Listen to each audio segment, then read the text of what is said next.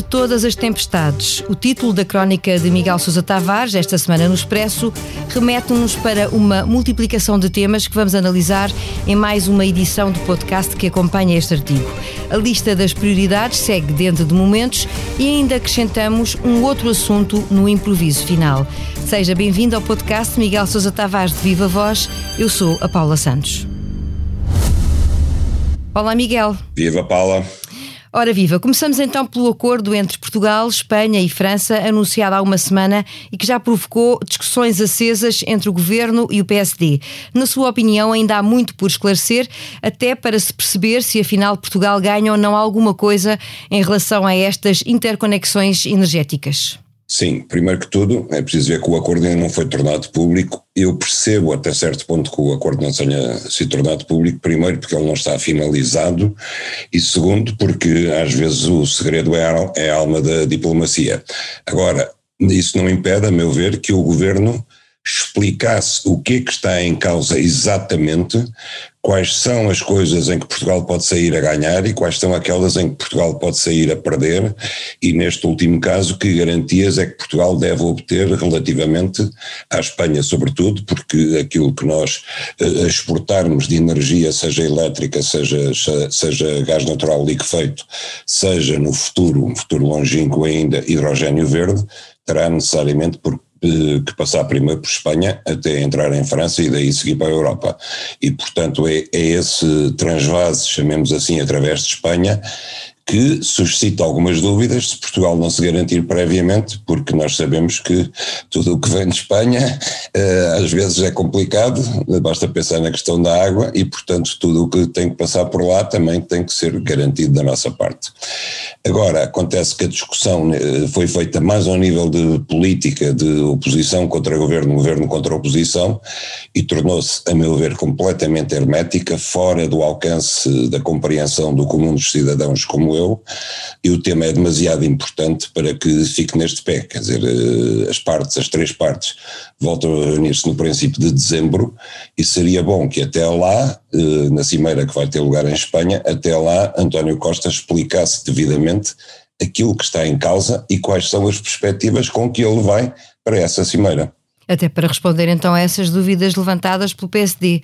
E se há entendimentos Exato. difíceis em relação a vários temas, como os que envolvem este tema e os dois maiores partidos, outros começam a ganhar a luz do dia, até de uma forma um pouco surpreendente. Depois do acordo na concertação social, agora há um novo acordo entre o governo e sindicatos da função pública filiados na UGT. De fora fica de novo a CGTP. E isso diz, Miguel, alguma coisa sobre o posicionamento da intersindical? Sim, embora desta vez eh, aquilo, a ideia que ficou é que o governo nem sequer chamou a CGTP para as negociações e que a CGTP foi apanhada mais ou menos de calças na mão, como se costuma dizer em relação ao acordo, porque o governo terá partido do princípio que não valia a pena chamar a frente comum para estas negociações.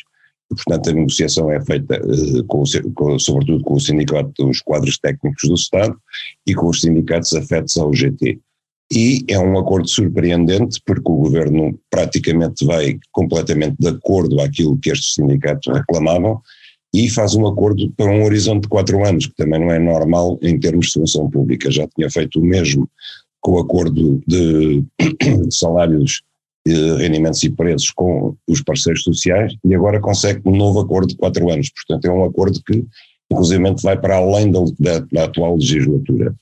E isso, de certa forma, eh, garanta ao governo alguma paz social e aos parceiros sociais alguma estabilidade económica também. Sabemos com aquilo que vamos contar, não apenas no setor privado, mas também no setor público, o que é eh, inovador e é importante certamente.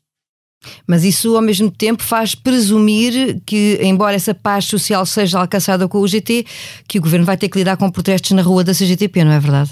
É evidente. Agora, também, eh, como eu escrevo no meu texto, quer dizer, a CGTP eh, tem uma atitude, cola-se ao PCP numa atitude radical que nos tempos que vivemos é impossível ter. Quer dizer, quando se afixam cartazes na rua a dizer parar com a inflação, uh, tudo isto é todo um programa de, de, de, de nulidade política. Quer dizer, uh, como é que se para a inflação? Eu gostava que a CGTP explicasse como é que se para. Faz-se um muro, põe-se uma mão à frente, uh, como é que se para uma inflação que é importada e que deriva de uma guerra que está em curso e que tem a sua gênese na subida de todas as matérias-primas que nós importamos e não produzimos. Como é que Portugal sozinho pode parar a inflação? Seria interessante fazer esta pergunta à Secretária-Geral da CGTP, porque a partir do momento em que politicamente se está numa postura de vamos começar a preparar a inflação e depois subir salários e, e, e, pensões, não há discussão possível. Quer dizer, é uma, uma atitude, nem sequer é radical, é uma atitude de quem não quer verdadeiramente discutir as questões. Falamos então da TAP e da ANA, dois negócios que merecem a sua atenção esta semana. No caso da TAP, o Miguel lembra que parecem ter desaparecido as razões de interesse nacional que tornaram imperiosa a renacionalização e acredita que, seja qual for o desfecho, o Estado não vai conseguir então recuperar um euro dos mais de 3 mil milhões investidos. Porquê, Miguel? Paula, porque o governo não aprende línguas e, e eu já conheço os negócios que o Estado, quando quando nacionaliza, quando mete dinheiro nas empresas, depois nunca lá vai buscar nada. Eh, vamos ver o que acontece na FASEC, vai ser exatamente a mesma coisa. Infelizmente é isto. Eu, eu defendi durante muitos anos uh, a TAP como empresa pública num mercado diferente, onde a TAP tinha os seus nichos de mercado, onde estava praticamente numa situação que não era de monopólio, mas que era uma posição dominante e comercialmente muito boa, como era o mercado do Brasil, por exemplo. Mas depois veio a pandemia e antes de vir a pandemia, a TAP eh, precisava de se expandir e optou-se por vender parte da TAP. Eu fui, na altura, eu fui contra essa privatização, ela foi feita, uma vez que foi feita, e quando vieram os tempos difíceis, eu não consegui perceber porque é que o governo, em vez de deixar o grosso da responsabilidade para os acionistas, para David Newman, resolveu antes dar 57 milhões de euros ao Sr. Newman para ele se ir embora, porque parece que o Ministro das Infraestruturas se dava mal com ele, ou não gostava dele, e o governo foi comprar a posição dele e, em vez de serem os acionistas privados a terem que atravessar os maus tempos e a porem dinheiro na TAP, ou então pedirem ao governo que pusesse dinheiro em troca de capital, não, o governo foi comprar a parte eh, privada, a parte de, dessa parte privada da, da TAP para passar a ter uma mais capital, a maioria de capital, sem ter a gestão.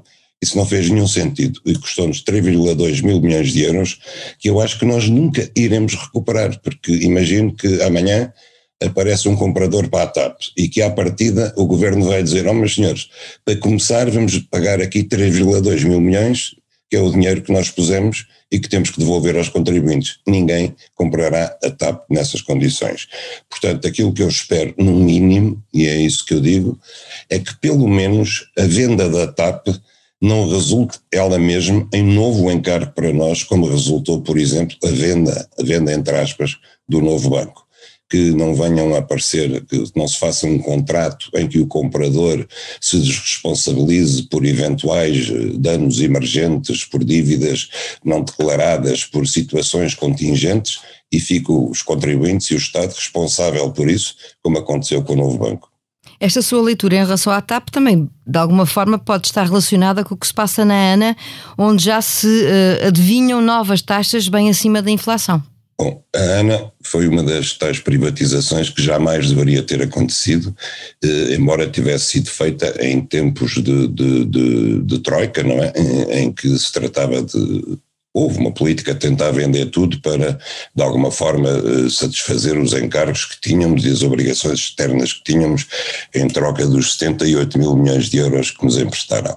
Mas foi uma, uma privatização desgraçada, não só porque a ANA funcionava muito bem e dava dinheiro ao Estado, como eh, foi vendida a uma empresa, uma empresa em termos internacionais, se pode chamar uma empresa de vão de escada, porque tudo o que administrava era dois aeroportos regionais em França e um no Extremo Oriente, não tinha nenhuma experiência de gestão de aeroportos, quem deu essa experiência foi a Ana, e que eh, eu penso que qualquer passageiro que se lembra do, do, do funcionamento dos nossos aeroportos, sobretudo de Lisboa, percebe que não se ganhou nada com a chegada da ANA.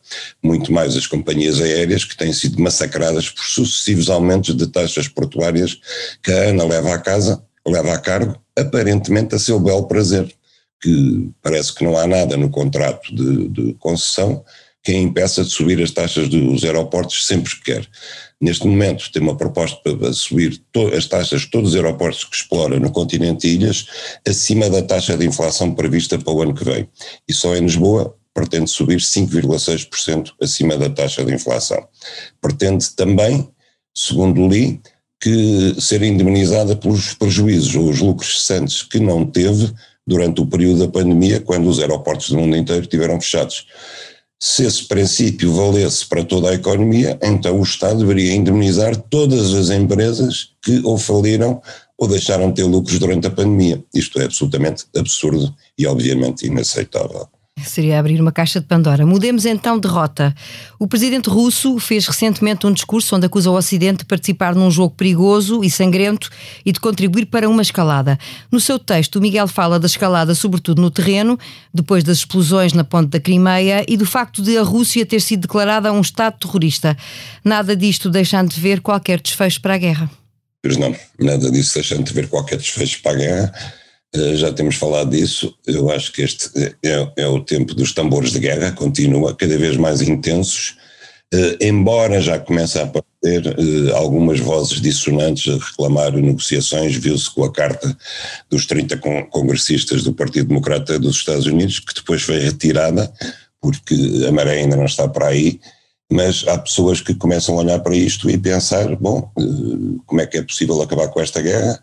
Porque se o, se o único desfecho possível é a derrota total de uma das partes, isso não vai acontecer a menos que uma delas recorra, de facto, ou à bomba nuclear ou à tal bomba suja de que fala Putin.